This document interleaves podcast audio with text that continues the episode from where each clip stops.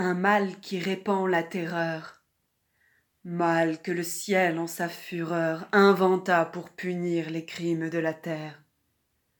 La peste, puisqu'il faut l'appeler par son nom, capable d'enrichir en un jour l'Achéron, faisait aux animaux la guerre. Ils ne mouraient pas tous, mais tous étaient frappés. On n'en voyait point d'occupés à chercher le soutien d'une mourante vie. Nul mets n'excitait leur envie. Ni loup ni renard n'épillaient la douce et l'innocente proie.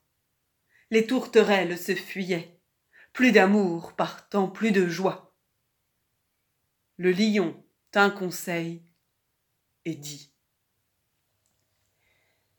Mes chers amis,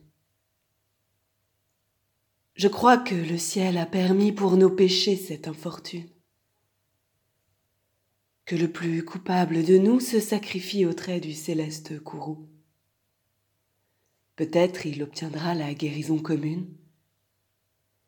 L'histoire nous apprend quand de tels accidents ont fait de pareils dévouements. Ne nous flattons donc point.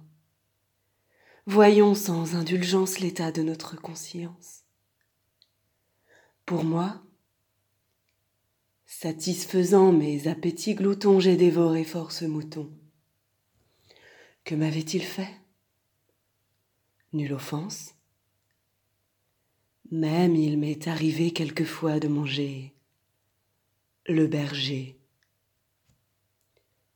Je me dévorais donc, s'il le faut. Mais je pense qu'il est bon que chacun s'accuse ainsi que moi car on doit souhaiter selon toute justice que le plus coupable périsse. Sire, dit le renard, vous êtes trop bon roi. Vos scrupules font voir trop de délicatesse. Eh bien, manger mouton, canaille, saute espèce, est sans péché. Non, vous leur fîtes, Seigneur, en les croquant beaucoup d'honneur. Et quant au berger, l'on peut dire qu'il était digne de tout mot, et tant de ces gens-là qui sur les animaux se font un chimérique empire. Ainsi dit le renard, et flatteur d'applaudir. On n'osa trop approfondir du tigre, ni de l'ours, ni des autres puissances les moins pardonnables offenses tous les gens querelleurs jusqu'au simple matin, au dire de chacun, étaient de petits saints. L'âne vint à son tour et dit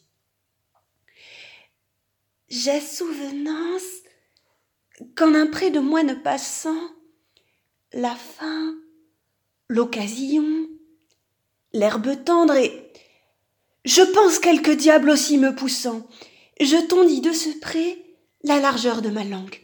Je n'en avais nul droit puisqu'il faut parler net.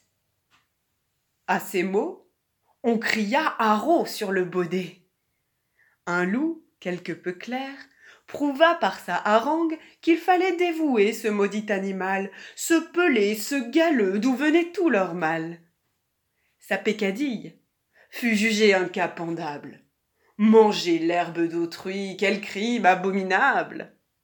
Rien que la mort n'était capable d'expier son forfait. On le lui fit bien voir. Selon que vous serez puissante ou misérable, les jugements de cour vous rendront blanc ou noir.